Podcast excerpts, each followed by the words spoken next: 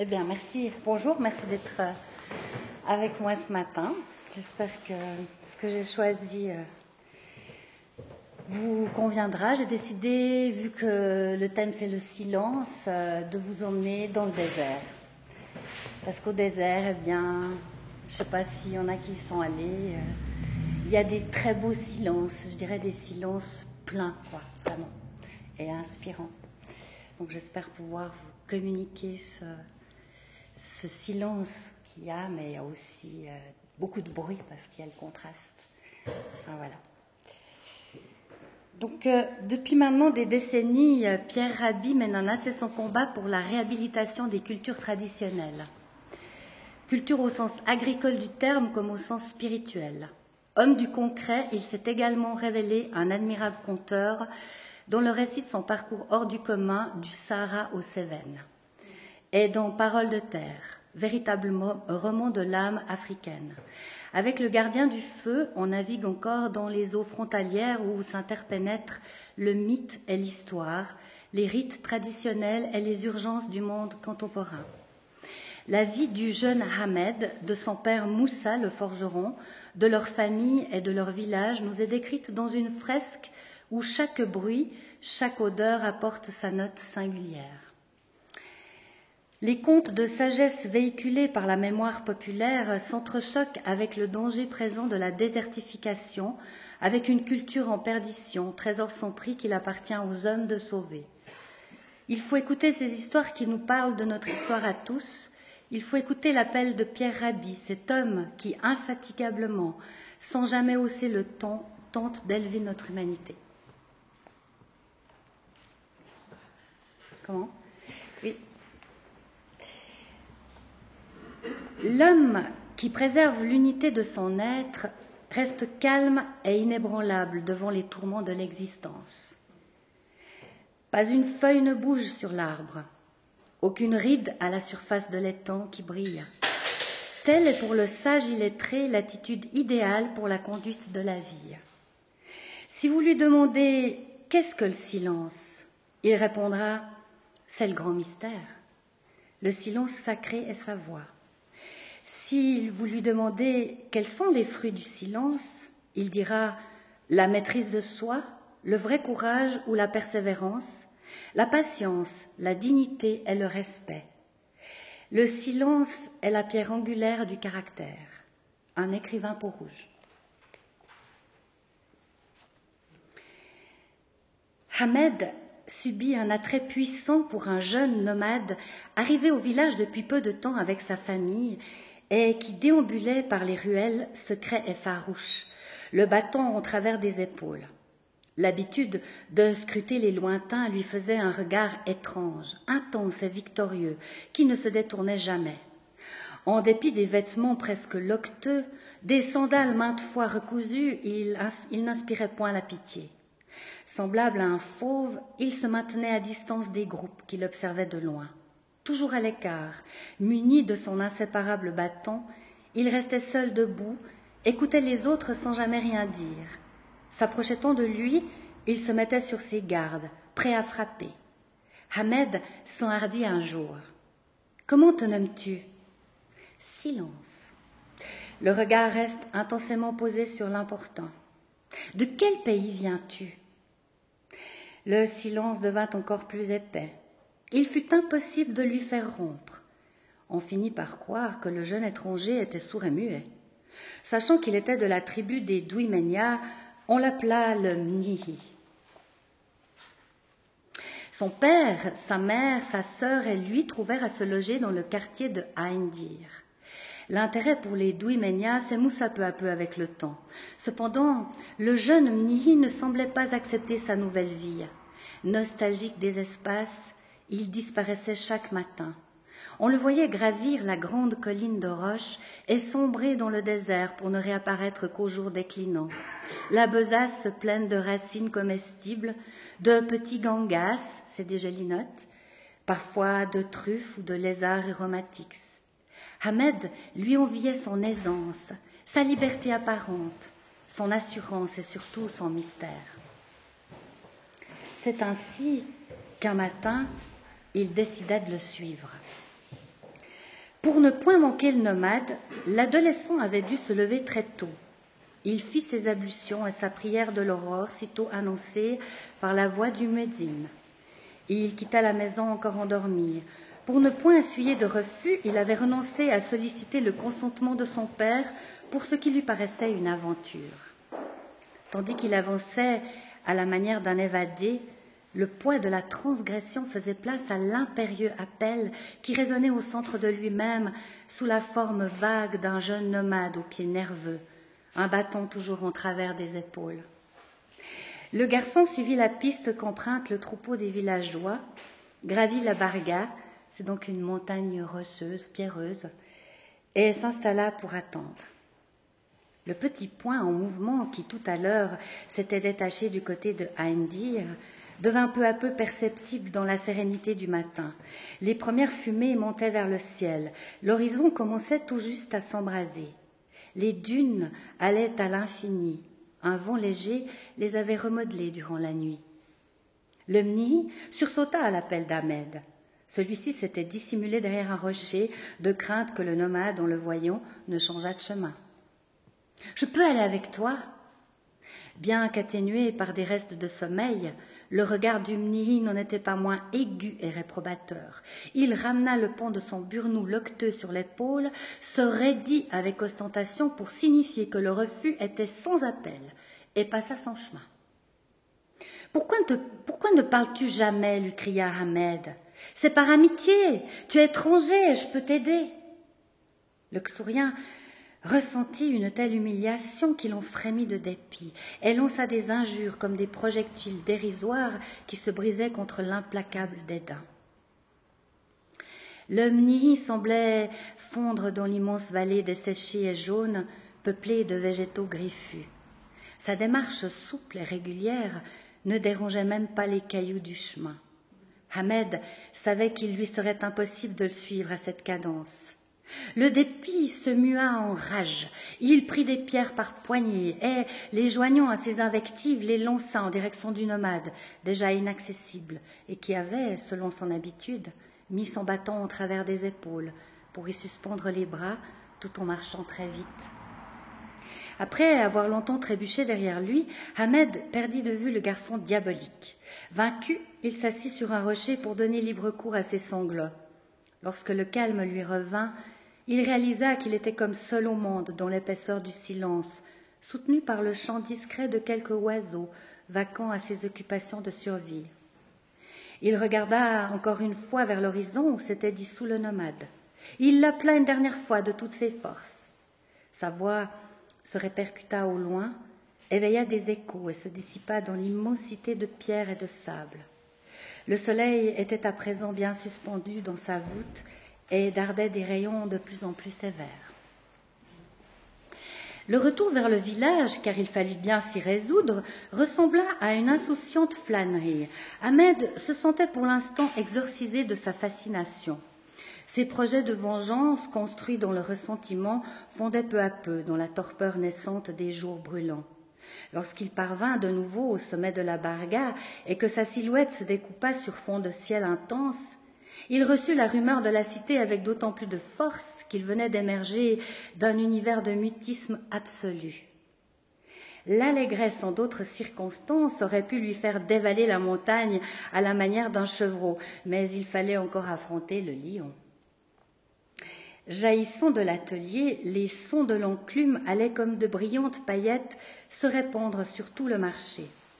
Le Xourien avançait avec appréhension vers la source de cette musique, jusqu'au moment où le décor tout entier emplit son regard.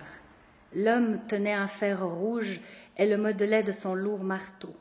Tout entier absorbé dans la besogne, il n'avait cure des gerbes d'étincelles, ni du brasier dévoreur à une longueur de bras. Au moment de replonger son fer dans la fournaise, Moussa aperçut son fils. Il fit vers lui deux grands pas les mâchoires serrées, le saisit par l'épaule et le projeta vers la chaîne du soufflet que l'enfant mit aussitôt en action. Ahmed savait que ce geste pouvait aussi bien signifier que l'incident était clos, et, ce, que le terrible homme pardonnait, ou bien encore, et c'est ce qu'il redoutait, que l'affaire serait réglée en son temps. En attendant, le forgeron, la large ceinture de cuir à la taille, sur sa gandoura brune, les bras nus puissants et, secs, pareils au bois tourmenté du cédra, étaient tout à son œuvre et à ses clients.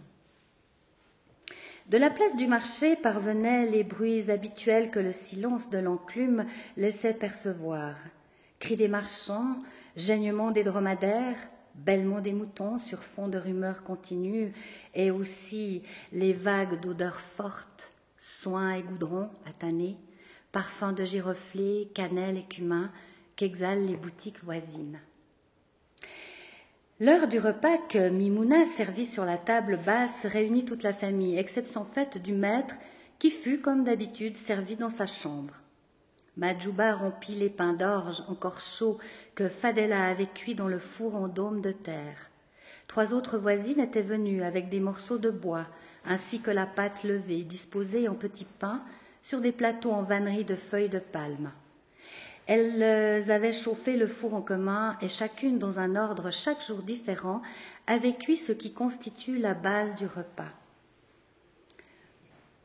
La vieille femme distribua à la manière d'une prêtresse la nourriture sacrée, après avoir invoqué le Créateur dans un geste de gratitude face au plat commun et unique au centre de la table basse.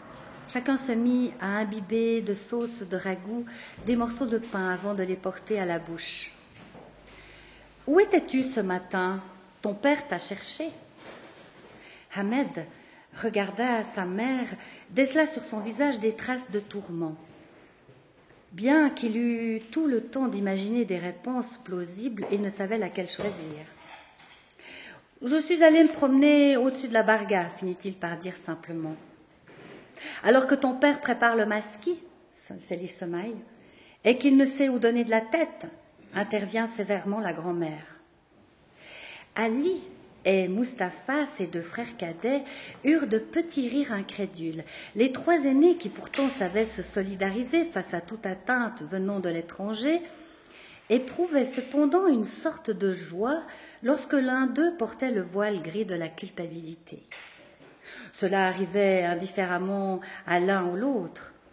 Alors les innocents momentanés prenaient un relief particulier, une sorte d'auréole de pureté, une conformité sublime à ce qui plaît au cœur du maître. Cependant, lorsque ce dernier donnait de la ceinture, aucun ne s'en réjouissait vraiment, sachant que la mère participait à la souffrance qu'elle estimait par ailleurs nécessaire. Il était inutile de s'interposer entre Moussa et le coupable. Seul le temple vivant que représente Majouba, l'aïeul, était un refuge sûr à la condition d'y parvenir à temps. Le voile s'ouvrait alors comme une aile, et en échange de sa mansuétude, la vieille femme couvrait son fils de bénédiction. Moussa semblait alors se heurter à une tour inexpugnable. Sa fureur peu à peu se dissipait, ses bras s'amollissaient, il hochait la tête et tournait les talons à la satisfaction de l'oisillon tremblant contre le vieux corps. Les maternités répétées, la vigilance de tous les instants avaient aiguisé l'intuition de Mimouna. Aussi savait-elle que son fils ne mentait pas, mais ne disait pas toute la vérité. Elle inclut le mystère dans les battements de son vaste cœur, toujours habité de quelques soucis, et toujours invité à la vaillance. Fadela fit elle aussi quelques commentaires allant dans le sens de l'aïeul, et ce fut tout. Toute la famille se réunit dans la chambre du père. Moussa goûtait avec force le repos dans la pénombre. Il fallut quelques instants pour qu'on le distingue, accroupi sur une peau de chèvre. Il s'était défait du turban ainsi que de la gandoura brune, remplacée par une blanche, avait abandonné ses sandales au bord du tapis de l'irette et méditait. La table basse avec quelques reliefs du repas fut nettoyée. Mimouna décrocha du mur le plateau de cuivre rouge, y déposa la grande théière, les petits verres ornés d'arabesques bleues et or, le petit marteau de cuivre jaune, la boîte avec le pain de sucre. Le père se livra au cérémonial, dosa la feuille de thé. Fadela lui présenta l'eau bouillante. Après avoir versé de haut la boisson d'or, l'avoir judicieusement sucrée et aérée, il la répartit dans les verres et servit chacun des membres de la famille en les nommant et en commençant par l'ancienne. Le petit cercle est ainsi chaque jour constitué, avec au centre le principe masculin et nourricier. Par son attitude, le forgeron signifiait qu'on pouvait deviser librement. On se garda bien de faire allusion à la faute. Bien au contraire, les femmes déployèrent des trésors d'habileté pour diriger la conversation vers des sujets anodins. On évoqua la santé d'une telle, la, naissance de tel enfant.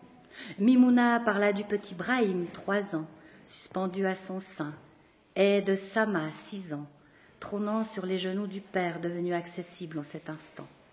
Moussa parla de son travail avec une voix grave et profonde. Les semailles seront précoces cette année. Les gens ne me permettent aucun repos. Ils veulent tous leurs outils en même temps. Ils ont toute l'année pour se préparer, mais non. Ils attendent le dernier moment, et si encore j'étais bien aidé. L'allusion ponctuée d'un silence n'échappa à personne. Moussa continua. Il y a des gens qui pensent que le pain pousse sur les pierres et qu'il suffit de le ramasser. Hélas, soupira Majouba avec tout le poids de l'expérience. Jour et nuit, il faut penser à nourrir sa famille, continua Moussa. Le souci ne vous laisse aucun répit et vous vous dites Heureusement, j'ai des enfants sérieux pour me soulager, et puis vous vous apercevez que le pilier sur lequel vous vous appuyez est vermoulu. Mais je ne serai pas toujours là, et il faudra bien que chacun s'en sorte seul. Le père étant bien disposé, on évita tout autre commentaire et lorsque le forgeron changea de sujet, Ahmed ressentit un grand bien-être. Les bonnes dispositions du père n'incitaient pas pour autant à le regarder en face ou à élever la voix, encore moins à se dissiper de quelque manière que ce fût. Pour formuler une demande, il fallait l'entremise de Mimouna ou de l'aïeul. Cependant, aucun des enfants ne désirait un père différent car il était pour eux un démiurge, non un être humain. Durant ce ton d'intimité, il émanait de l'homme terrible une tendresse rude, mais d'une intensité, d'une intensité telle que chacun la ressentait au plus profond. Et lorsque le forgeron se levait, remettait son turban, sa gandoura brune et la large ceinture de cuir, la petite assemblée avait l'impression qu'il allait pour leur commune survie affronter le sort. Chaque jour sans complaisance était une bataille à gagner contre lui. Que signifie une oasis au milieu du désert? Que signifie une maison au milieu de l'oasis? Et que signifie un homme au milieu d'une maison? Il semble qu'une pitchnette peut tout anéantir, mais l'homme se dresse. Il a assujetti ses sandales à ses pieds, son visage a retrouvé la gravité et l'énergie du lutteur. Ahmed, accroupi, contemple le géant. Il aurait voulu saisir la large main qui vient de se poser sur sa tête en signe de pardon définitif et ne plus la lâcher.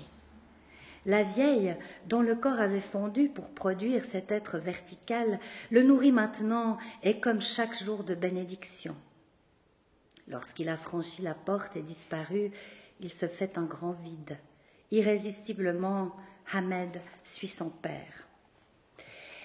Les arères avaient tout le jour ouvert la terre. Les ânes, les mulets et quelques dromadaires avaient tiré les socs. Le soleil, en ce temps d'automne, se faisait doux et affable, pris de remords après sa violence de l'été. Et les hommes avaient quand même peiné sans pour autant renoncer à chanter et à plaisanter. Peine et sueur, et sueur devenaient dérisoires dans l'immensité. Il ne faut pas regarder le désert lorsqu'on laboure les terres du Masquis, pour leur confier des graines d'orge. L'Oued, la rivière, selon son humeur et autant des très rares pluies, sera peut-être délicat. Il passera son chemin comme un être assagi, laissera ses modestes alluvions couver paisiblement les graines des hommes, se bornant à assurer la substance vive, le fluide qui fait germer. Cette année-là, disait Daman, nous avons dû faire deux voyages pour rentrer la récolte. Je n'avais jamais vu autant de grains. Le feu de camp éclairait les visages songeurs et un peu fatigués. On parlait peu. Les laboureurs s'étaient groupés entre voisins d'arpents, avaient construit des huttes communes pour six ou sept hommes. Le jour, on les voyait dispersés, affairés à fouiller le moindre espace d'alluvion. On longeait le capricieux cours d'eau jusqu'à la Ramada, désert pierreux. On se cherchait, on s'interpellait. Aux heures précises, prescrites, un médine volontaire appelait les croyants qui, ablution faite avec l'eau ou le sable, se rangeaient sur une aire réservée derrière un conducteur de prière. Et la nuit, en même temps que s'allumaient au ciel les étoiles, les feux du grand campement leur faisaient écho, grâce au bois glané dans le lit de l'oued. Par contre, répliqua ma mère, il y a six ans, nous n'avons rien ramené au village. L'oued avait tout emporté, notre semence avec la terre qui la contenait. Les hommes avaient réuni dans une grande jatte des mesures de farine que chacun prélevait dans son mezzoued, c'est une outre de potanir, et après l'avoir pétrie, ils enfouirent la pâte dans le sable, allumèrent du feu par-dessus et disposèrent sur deux pierres la marmite pour le ragoût d'oignon, avec un peu de graisse de mouton et beaucoup de piment rouge pilé. Certains ajoutaient quelques morceaux de viande séchée ou bien de la farine de sauterelle. Parfois, un lézard fouette-queue ou un varan renvoyait au désert comme un appel pathétique l'arôme de leur chair rôtie. Celui-ci mange une poignée de dattes, celui-là du blé bouilli ou bien de la soupe de pâte fermentée. Mais personne ne peut se passer de la divine boisson au reflet d'or. Le camp, circonscrit par la nuit profonde, est un navire qui vogue entre ciel et terre avec une constellation de feux dispersés parmi les cris des animaux entravés à la périphérie, et le chant de quelques goumbris, des instruments à cordes pincées, accompagnés de voix humaines. Et comment la sérénité s'y prend-elle pour dominer cette aventure? Rester souveraine malgré l'effervescence. Ici, un homme compte, et l'auditoire attentif l'encercle autour du feu, ose à peine porter à ses lèvres les verres de thé fumant. Plus loin, on échange souvenirs ou opinions, on débat d'une question. Là-bas, on tape des mains pour donner le rythme à quelques danses. Ceux qui sont lettrés récitent dans un ensemble parfait de longues sourates du Coran. La dernière prière dite le camp, suivant le mouvement de ces feux, se ferme lentement comme une paupière. Déjà, des corps enroulés dont les burnous sont étendus sur des nattes de vannerie ou à même le sol. Ahmed ne peut s'endormir. Il est encore peuplé des visions de ce matin magnifique entre tous. Il n'aurait jamais pu imaginer qu'il y eût autant d'animaux dans la cité sacrée. Il en arrivait de tous côtés, de toutes les ruelles vers le lieu de rassemblement qui fut bientôt empli d'un mouvement indescriptible. La poussière soulevée par le piétinement des bêtes et des gens donnait à l'ambiance une note de chant de bataille. On assujettissait les affaires sur les bas, on vérifiait les harnais. Quelques vieilles femmes se mêlaient à la cohue pour aider leurs fils, tirer sur les cordes, maintenir les bêtes de somme immobiles, tandis qu'on les chargeait.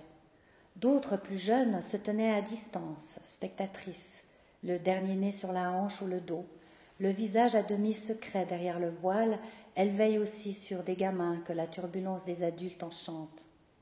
Dans ce monde de burnous, de turbans, de sandales, de cuir, à Styra va que le visage découvert. Elle est la seule femme à pouvoir labourer comme un homme. Son veuvage précoce et quatre enfants à nourrir avaient fait couler dans ses veines l'élixir de la résolution. Accablée par le chagrin, après avoir rendu à la terre l'homme qui l'avait épousée, elle reçut de son entourage l'assurance de sa solidarité, face à la charge qui désormais lui incombait seule. Bien que les promesses de ce peuple ne fussent pas seulement de circonstances, Styra n'en tint pas compte. Elle vécut tout d'abord du travail de la laine, mais cela représentait peu de choses et n'aurait certes pas suffi sans la pointe de générosité. Le dernier enfant refusa la mamelle et ainsi se sevra. Styra, n'ayant plus ce lien qui la nourrissait elle-même, se sentit encore plus seule que jamais. Son son corps eut de telles exigences qu'elle songea à ouvrir sa porte à l'homme. Celui-ci l'obsédait jour et nuit. Mais elle savait que la rencontre n'irait pas plus loin que le plaisir d'un moment suivi s'ils étaient découverts d'une réprobation terrible.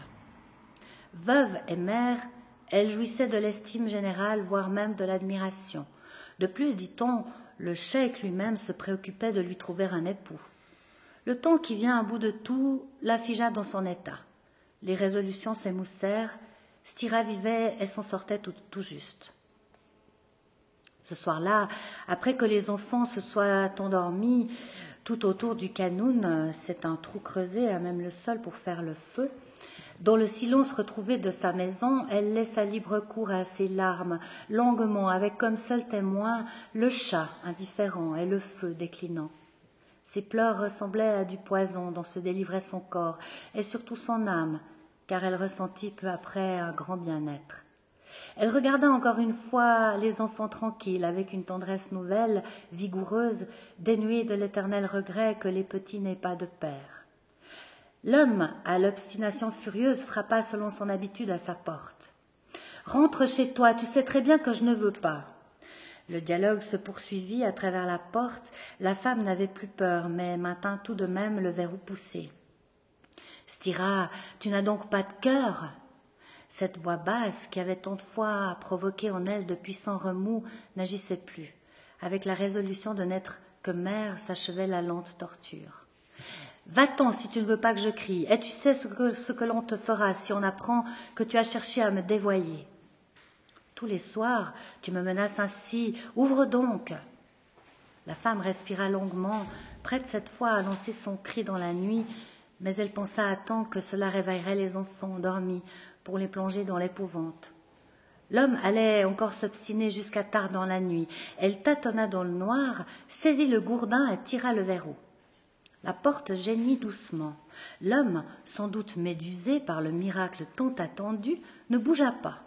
Styra frappa de toutes ses forces et l'homme s'écroula sans bruit. Elle prit peur, une peur lancinante qui s'accompagne de sueur et de tremblements. Elle réussit à se pencher sur le corps, mit sa main sur la poitrine qui, grâce à Dieu, était encore animée par le souffle. Elle éloigna l'homme de sa porte en le tirant et le laissa pour rejoindre sa couche, après avoir soigneusement clos sa maison. Elle s'endormit étonnamment paisible.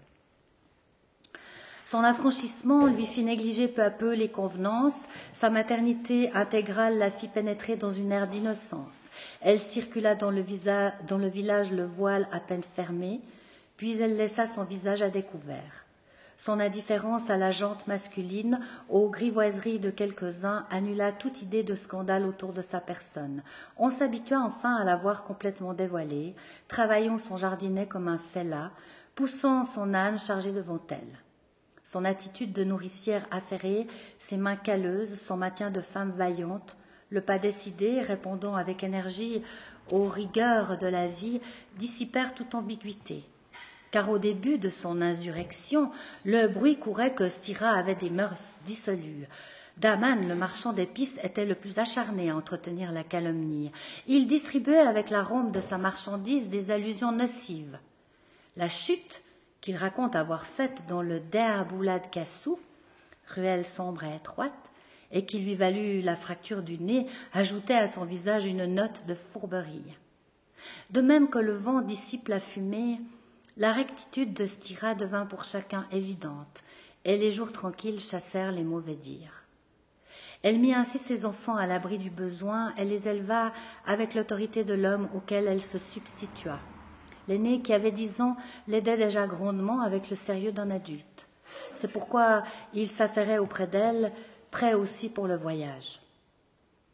L'excitation peu à peu céda au calme, comme si le soleil, déjà haut dans le ciel, s'était mué en ordonnateur. Ceux qui étaient prêts pour le départ prirent la tête avec leurs bêtes dûment chargées. Le convoi prit forme. On invoqua la protection et la bénédiction de Sidi Boudiane. Ceux qui restaient au village souhaitèrent bonne route à ceux qui partaient. Ahmed fit avancer le grand âne gris, leva les yeux vers sa mère, dont la tête apparaissait par-dessus le mur de leur terrasse déjà lointaine. la caravane s'étira, les villageois la suivirent du regard jusqu'à ce qu'elle devienne un insignifiant reptile sur le sable jaune. Avant de sombrer derrière la grande dune, les voyageurs se retournèrent une dernière fois. Moussa s'attarda un peu dans la contemplation de la cité ocre. Avec la poignée d'êtres humains encore agglutinés à sa porte et au centre, comme une incantation pétrifiée, le minaret blanc. Ils marchèrent un peu, grisés par le martèlement des sabots des bêtes, sans cesse encouragés de la voix et du bâton. À la nuit tombante, ils bivouaquèrent auprès d'une petite palmeraie. On déchargea les animaux, on les fit boire patiemment dans le modeste filet d'eau saumâtre on installa les garbas sur des trépieds. Les voyageurs se contentèrent de pain et de dattes. mais le chant des bouillards devint promesse. Ils marchèrent encore deux jours, et puis ce fut le masquis. Ahmed émergea du songe pour goûter au silence toujours puissant, mais en même temps si léger que le bruit timide de l'insecte y glisse comme la mélopée de la brise ou les très lointains appels du sauvage. Le brasier n'est plus maintenant qu'une présence rougeoyante sur laquelle une seule petite langue de feu se lamente. Tout est immobile. L'espace et la nuit se joignant au silence pour parfaire la gigantesque matrice où les hommes pris de sommeil sont enfin unis à l'univers tout entier. Et chacun d'eux, qui est énigme, tourment ou joie, n'est plus à présent qu'une réponse sans question. Dieu les aime sans doute pour leur avoir donné le pouvoir de le rejoindre par cet immense langage qui ne dit rien, ou bien encore dit tout. Ahmed continue à ressentir auprès de lui les compagnons allongés et muets dans leur rude burnou. Mais il reste encore une natte inoccupée. Et voici que le luth à distance du campement égrène des notes comme des étoiles, et la voix de l'homme dans la nuit chevauche un très long poème serein. Il dit la beauté de celle-là, hautaine et pure, qui, d'une étoile à l'autre, porte en chaque main le chagrin ou la félicité. Elle laisse par mégarde échapper les gouttes de ses élixirs sur la tête des humains. La voûte constellée est à présent très proche, ainsi que le croissant de lune, faucille d'or, dont le manche est caché par la main de l'ange déambulant dans le firmament, à la recherche de la rose digne de l'Alazora, sans jamais la découvrir. Le silence prolongea encore le poème au-delà du silence.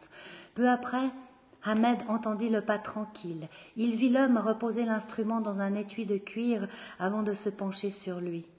Pourquoi ne dors-tu pas? murmura Moussa. Je ne sais pas. L'homme s'allongea non loin de son fils et lui prit la main, qu'il garda dans la sienne.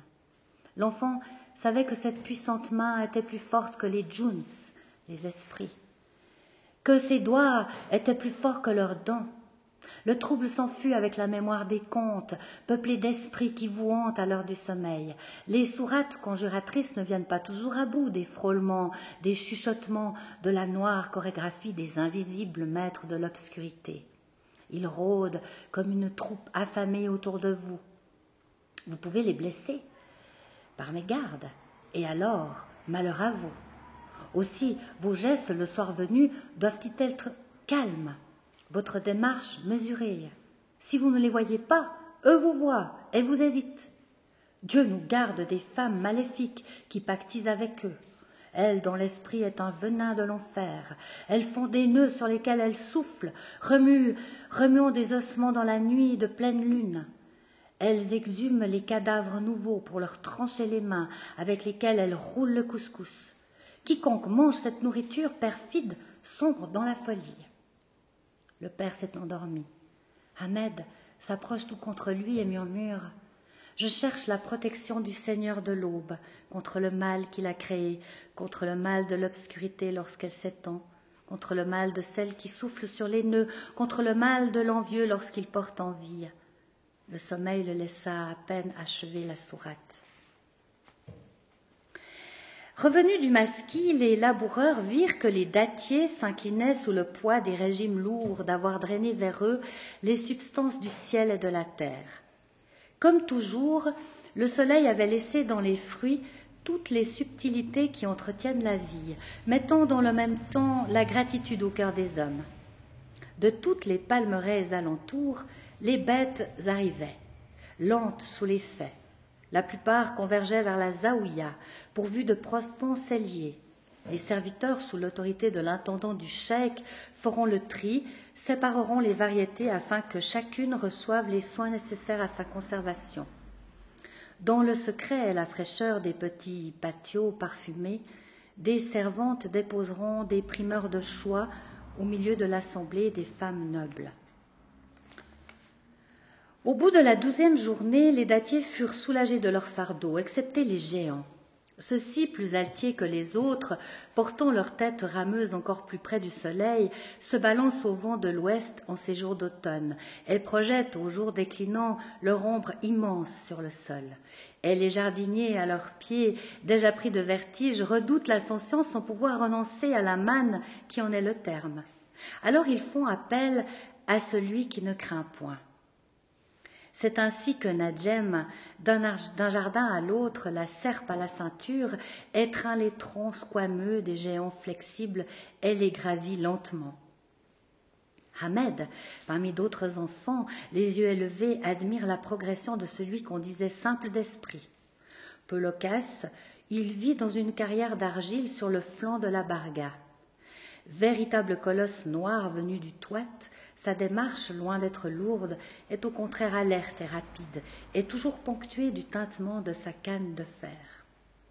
Au début de son séjour dans la cité, il intriguait les enfants qui, pour se rassurer sans doute, se moquaient de lui, l'invectivaient et lui jetaient des pierres, mais sa patience finit par les décourager.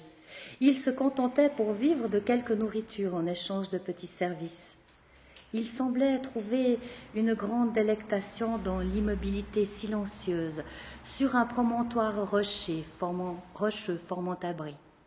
À demi couché, la tête soutenue par la main, il contemplait la vie à ses pieds. La grande joie des enfants, devenus admiratifs, était de le suivre pour entendre sa voix semblable au premier grondement de l'orage, et surtout pour s'extasier devant les biceps que son bras plié faisait surgir sans qu'il s'en aperçût. Un jour au marché, racontent des témoins, il avait été pris à, partie par un nomade qui le traitait de Artani, esclave, de rien. Najem regardait son agresseur avec la passivité d'un sage. Mais le nomade ne voulut pas en démordre. Lui-même, de haute, taille, respirait la puissance sous les burneaux qu'il rejeta pour marquer son défi. Il continua à faire jaillir de sa bouche déformée par la rage et le mépris les invectives les plus blessantes. Il y eut attroupement. Maudissez Satan, maudissez Satan, criait-on de toutes parts à l'adresse des protagonistes entre lesquels on s'interposait. On essayait de calmer le nomade, à présent échevelé par la, fureur. Dans un élan terrible, le poignard à la main, il réussit à s'approcher de son adversaire.